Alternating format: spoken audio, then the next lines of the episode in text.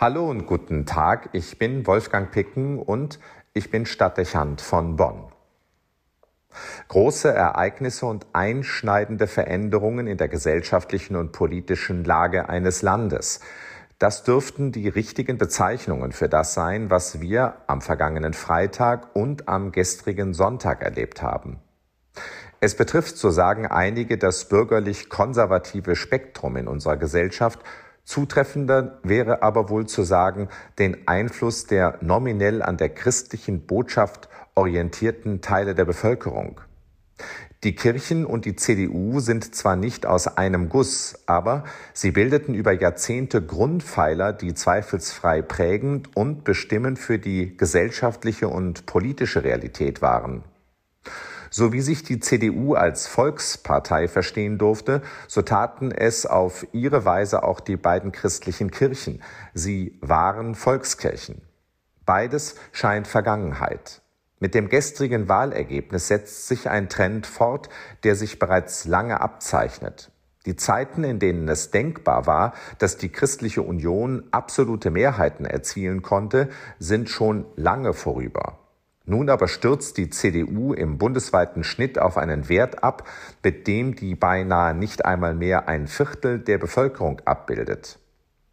Das mag in den letzten Wochen sehr von den schlechten Werten des Spitzenkandidaten verstärkt worden sein. Die Umfrageergebnisse waren vor der Flutkatastrophe um zehn Prozent besser, sodass das Resultat vielleicht nicht im letzten die politische Orientierung grundsätzlich wiedergibt. Aber die Tendenz ist seit langem eindeutig. Die politische Landschaft wird diverser und das wertkonservative Spektrum, das sich zu großen Teilen an der christlichen Botschaft orientiert hat, ist rückläufig. Gleiches erleben die Kirchen seit langem auf dramatische Weise. Hohe Austrittszahlen dokumentieren das. Der Schwund ist dramatisch und ungebrochen. Schließlich sind es die Entscheidungen der letzten Wochen, mit denen Rom den Bischöfen, denen zahlreiche Pflichtverletzungen im Umgang mit Missbrauchstätern nachgewiesen waren, die den Rückhalt in der Bevölkerung für die Kirche weiter vermindert haben dürften. Vielen ist unbegreiflich, dass die nachgewiesenen Fehler ohne Folgen für die betroffenen Personen bleiben sollen.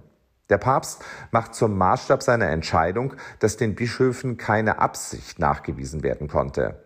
Angesichts der Folgen jedoch, die das Fehlverhalten dieser Bischöfe für Kinder und Jugendliche hatte, weil Missbrauchstäter weiterhin im Amt bleiben durften und erneut zu Tätern werden konnten, gerät für viele die Moral der Kirche in ein bleibendes Zwielicht. Ob Menschen, die sich zur Kirche zählen oder ihr nicht angehören, sie sehen die päpstlichen Entscheidungen mehrheitlich als Zeichen für eine Kirche, die sich ihrer Verantwortung nicht stellen möchte und nichts aus ihren Fehlern gelernt hat. Allerdings hat diese Einschätzung nun eine zusätzliche Qualität. War bisher in dieser Frage die Autorität von Papst Franziskus weitgehend unbeschadet, so hat er jetzt erheblich an Ansehen verloren. In einer großen, eher als konservativ geltenden Sonntagszeitung konnte man gestern die Bewertung lesen, der Heilige Vater in Rom sei inzwischen zu einem Teil des Problems geworden. Dieser Satz gibt mehr als nur eine Richtung an.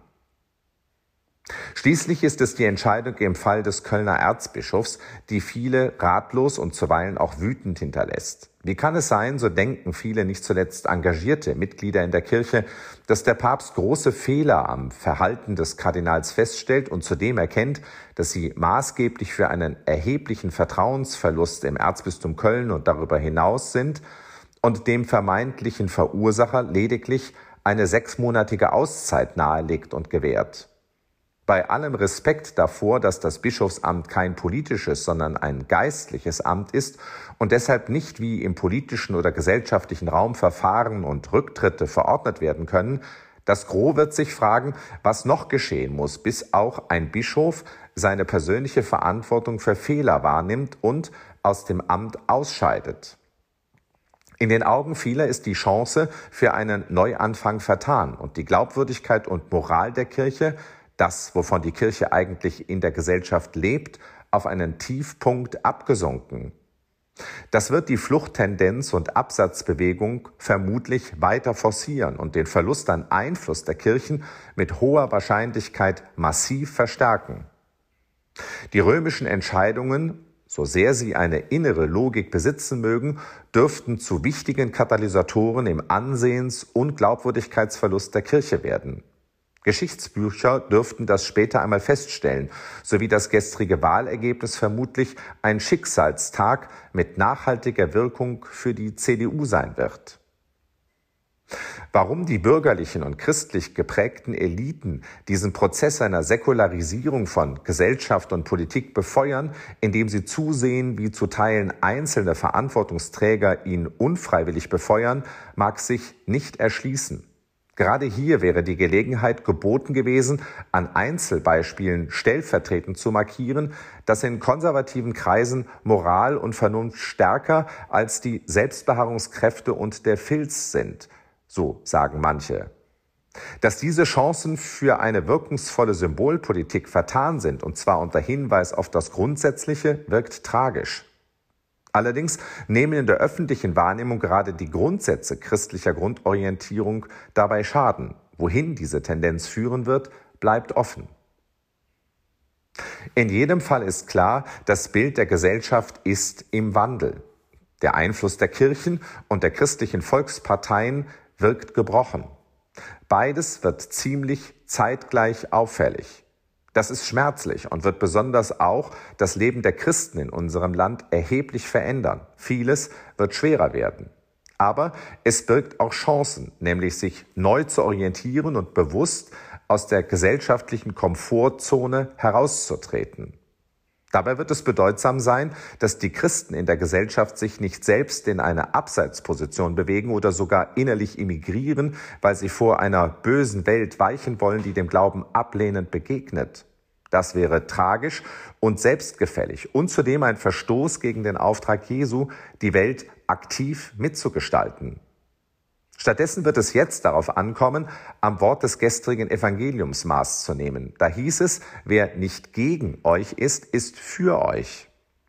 Es gilt wahrzunehmen, dass die meisten in unserer Gesellschaft sich als Partner christlicher Ideen eignen, wenn die Glaubenden es nur richtig anstellen. Es werden also Umsicht und Vernunft gefragt sein und es wird den Dialog brauchen.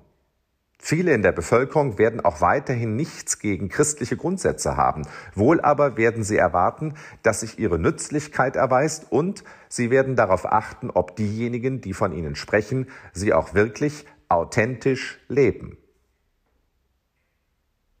Wolfgang Picken für den Podcast Spitzen aus Kirche und Politik.